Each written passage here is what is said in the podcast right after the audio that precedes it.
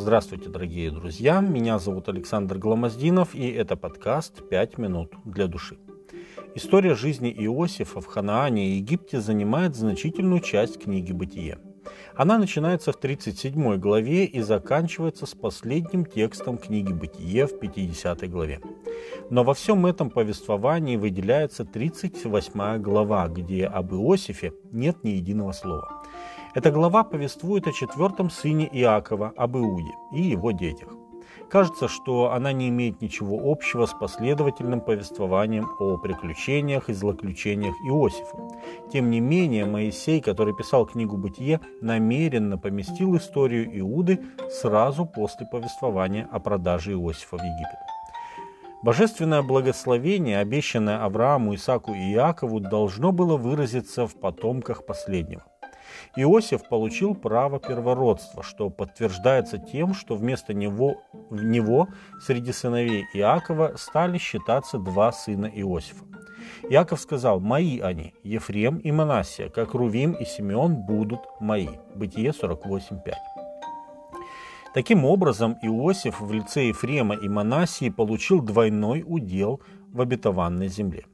Но благословение включало в себя еще одну важную часть это благословение, которое станет достоянием всех народов земли. Бог регулярно напоминал об этом всем патриархам. Аврааму он сказал это еще в Харане, «Благословятся в тебе все племена земные» Бытие 12.3. Исаак также услышал эти слова из уст Божьих, когда в Ханаане был голод, и он поселился в Гераре Бытие 26.4. И Иакову Бог дал это же обетование в тот день, когда он вынужден был бежать из дома отца в Харан. Бытие 28.14. Примечательно, что во всех трех случаях обетование обретения земли было связано с обетованием явления потомка, который станет благословением для всех народов. По сути, это было подтверждение первого мессианского обетования, данного еще в день грехопадения, когда Господь, обращаясь к змею, сказал «Вражду положу между тобою и между женою, между семенем твоим и семенем ее. Оно будет поражать тебя в голову, а ты будешь жалить его в пету». Бытие 3.15. Так вот, именно Иуда стал наследником мессианской части Божьего благословения.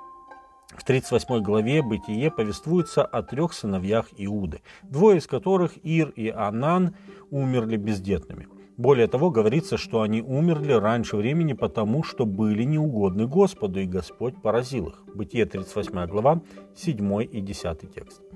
Затем, в результате связи Иуды с невесткой Фомарию, на свет появились еще два сына. Кстати, эта связь Иуды с Фомарию только внешне выглядела греховной. На самом деле Фомарь вынудила Иуду исполнить то, что он был должен.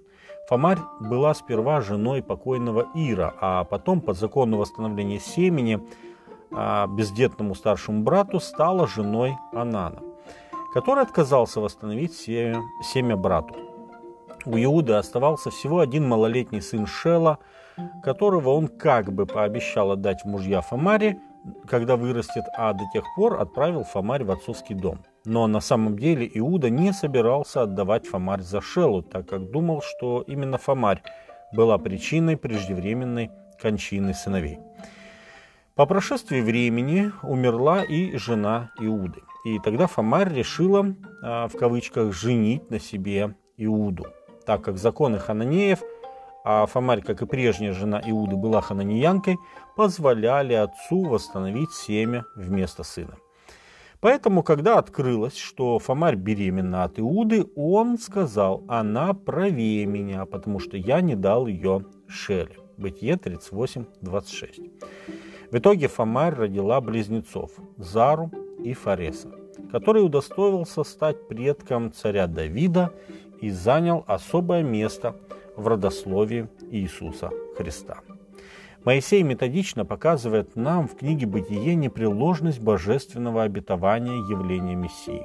И в завершении оставляет нам богодухновенное пророчество Иакова о грядущем Спасителе. «Не отойдет скипетр от Иуды, и законодатель от чресла его, доколе не придет примиритель, и ему покорность народов».